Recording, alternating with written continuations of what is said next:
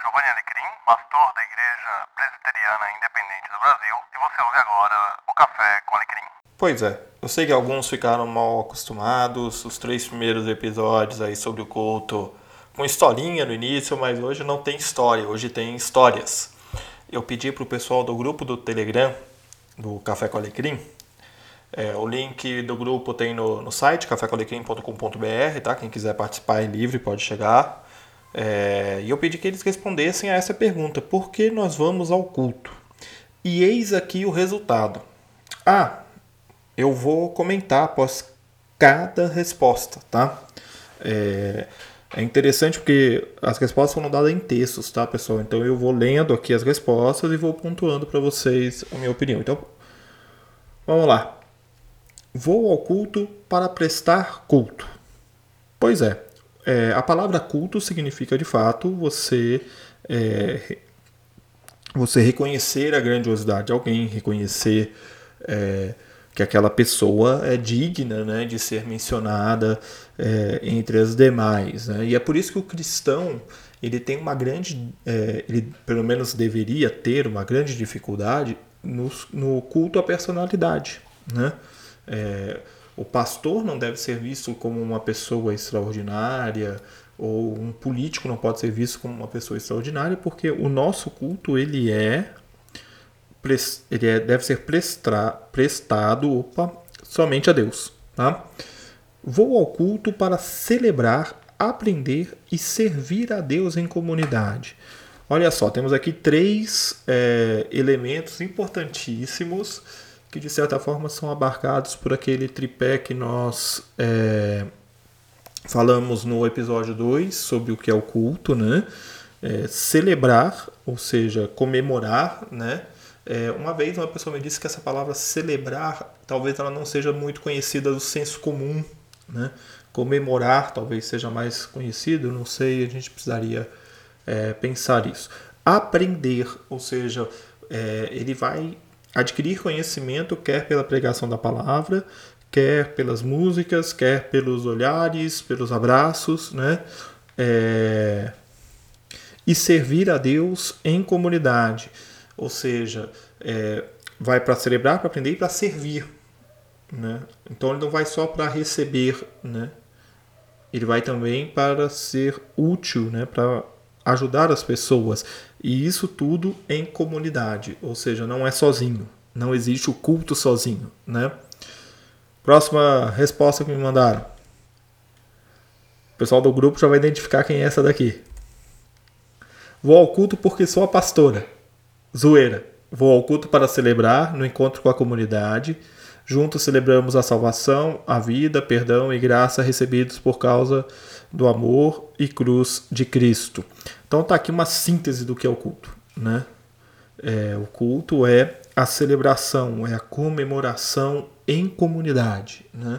E isso acontece para que se viva né, a salvação, para que se celebre a vida, o perdão, né, a graça de Deus né, que nós recebemos pela cruz de Cristo.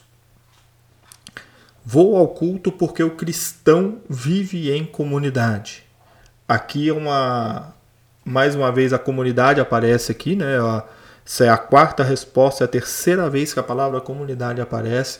Eu acho que uma síntese que a gente tira desses quatro primeiros episódios da temporada 4 é que não existe culto sem comunidade. Né? O culto é em comunidade. Essa daqui o pessoal do grupo também vai identificar quem é. Vou ao culto para passar raiva.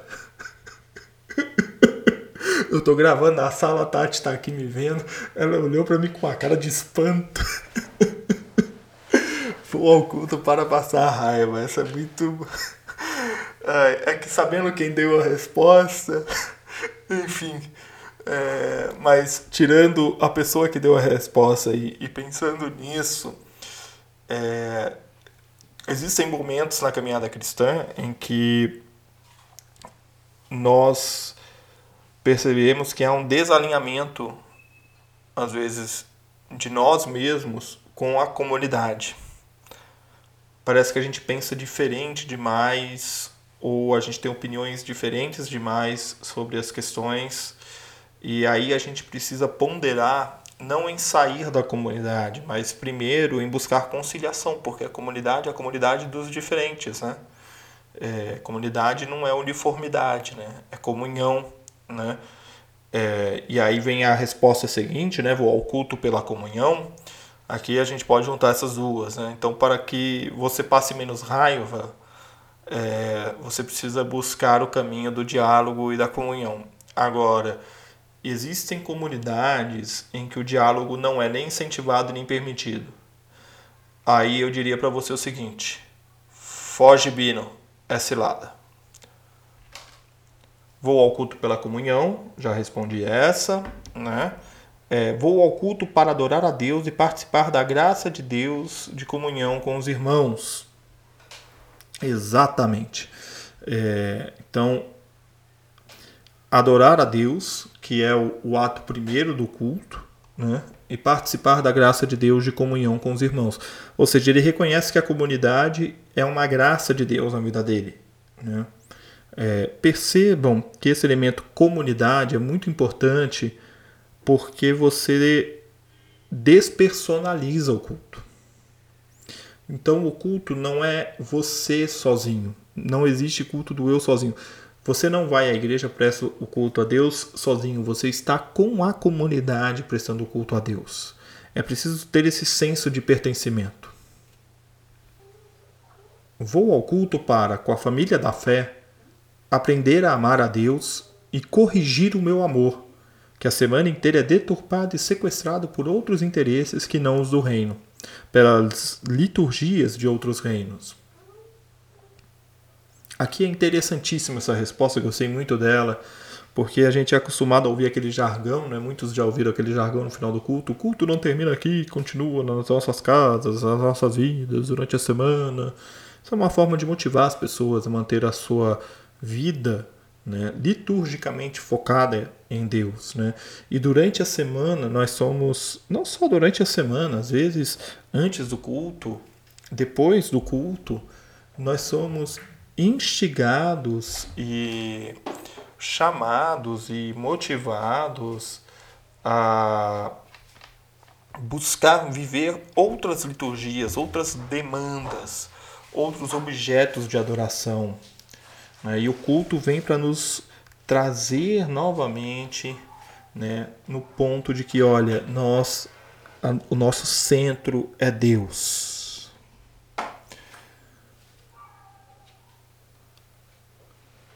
Vou ao culto para não viver uma espiritualidade individual, para viver em comunidade e comunhão, para repartir com meus irmãos o que tenho recebido e ajudarmos uns aos outros nas necessidades. Aqui mais uma vez, comunidade, comunhão, repartir, serviço, né? ajudar uns aos outros. Aqui mais uma com tom de humor. Vou ao culto para não ir para o inferno se Jesus voltar na hora do Faustão. Sem comentários.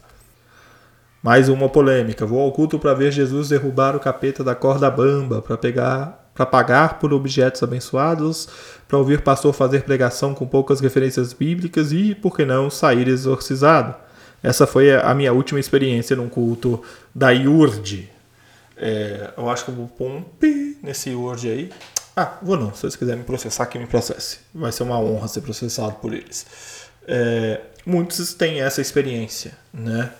É, vão ao culto. Aqui eu quero pegar essa palavra, é, essa resposta, para dizer o seguinte: o culto não é um evento do qual você assiste, mas do qual você participa. Você é parte dele, né?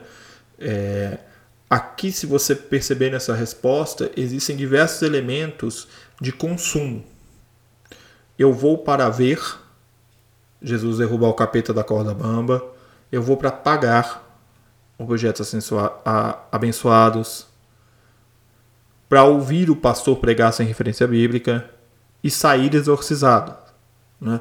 Então há uma relação de consumo aí, né? não uma relação de conversa como a gente abordou nos primeiros episódios, principalmente no episódio anterior. Isso aqui é a resposta de todo crente. Eu vou por conta do lanche após o culto. É, os crentes têm essa fama né, de comer muito. É isso aí. Eu vou para o culto para louvar e adorar o Senhor Jesus Cristo. É a síntese, né? É, vou para o culto para me reunir com os meus irmãos em Cristo e adorar a Deus juntos. Também para servir quem estiver precisando, pois na minha igreja as pessoas não são muito de pedir ajuda por mensagens ou telefone. Só cara a cara que elas costumam dialogar mais. E também ser confortado com a presença de pessoas que eu amo. Aqui um contexto, antes de eu responder. É, essa resposta veio antes desse período de isolamento social. Né? O isolamento social estava começando quando eu perguntei isso e só agora que eu vim gravar, né, no meio dessa é, loucura toda aí. E no quanto da gravação desse episódio, eh, a gente ainda está em isolamento social. Né? Então, é, aqui uma coisa importante, né? É, cara a cara que elas costumam dialogar mais. Isso, isso traz um conforto no coração. Né? É, embora a gente saiba que tem pessoas que é, preferem conversar mais via internet, né? É, algumas se sentem mais confortáveis pelo WhatsApp, pelo Telegram, enfim. É, é muito bom saber que existem comunidades em que as pessoas se olham cara a cara. E a última resposta dada, vou ao culto para cultuar a Deus, para adorá-lo. Então, mais uma vez aqui uma síntese, né? É... E é com esse episódio mais desbocado aí que a gente encerra essa, esse bloco introdutório da quarta temporada. E a partir do próximo episódio, que pode ser semana que vem ou não, nós vamos entrar no primeiro bloco, né, é, que seria o segundo bloco no caso, mas não é o bloco introdutório, é o bloco 1, onde nós vamos tratar do ambiente da igreja, seja o local onde o culto acontece, as roupas que as pessoas usam quando vão à igreja, os estilos de culto, nós demos uma pincelada nas historinhas aí que abriram os episódios e vamos falar muito de algo que nós falamos no episódio de hoje, que é o caráter comunitário do culto e não o caráter isolado do culto. É isso que nos espera no próximo bloco de quatro episódios da quarta temporada do Café com Alecrim.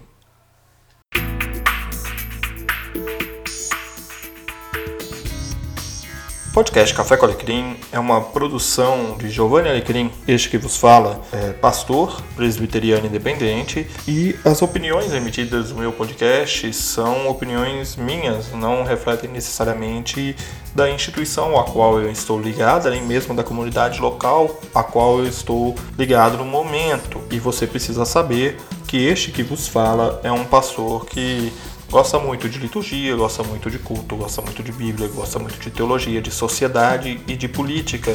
E por isso você vai encontrar neste podcast diversos assuntos sendo tratados. Lembramos também que o Café com Alecrim, tanto podcast, quanto o canal do YouTube, quanto os textos publicados no Medium, fazem parte da Podosfera Antifascista, um grupo de produtores audiovisuais que se unem contra o fascismo. Junte-se a nós, você produtor de conteúdo. Um grande abraço, fique com Deus e eu espero você no próximo episódio.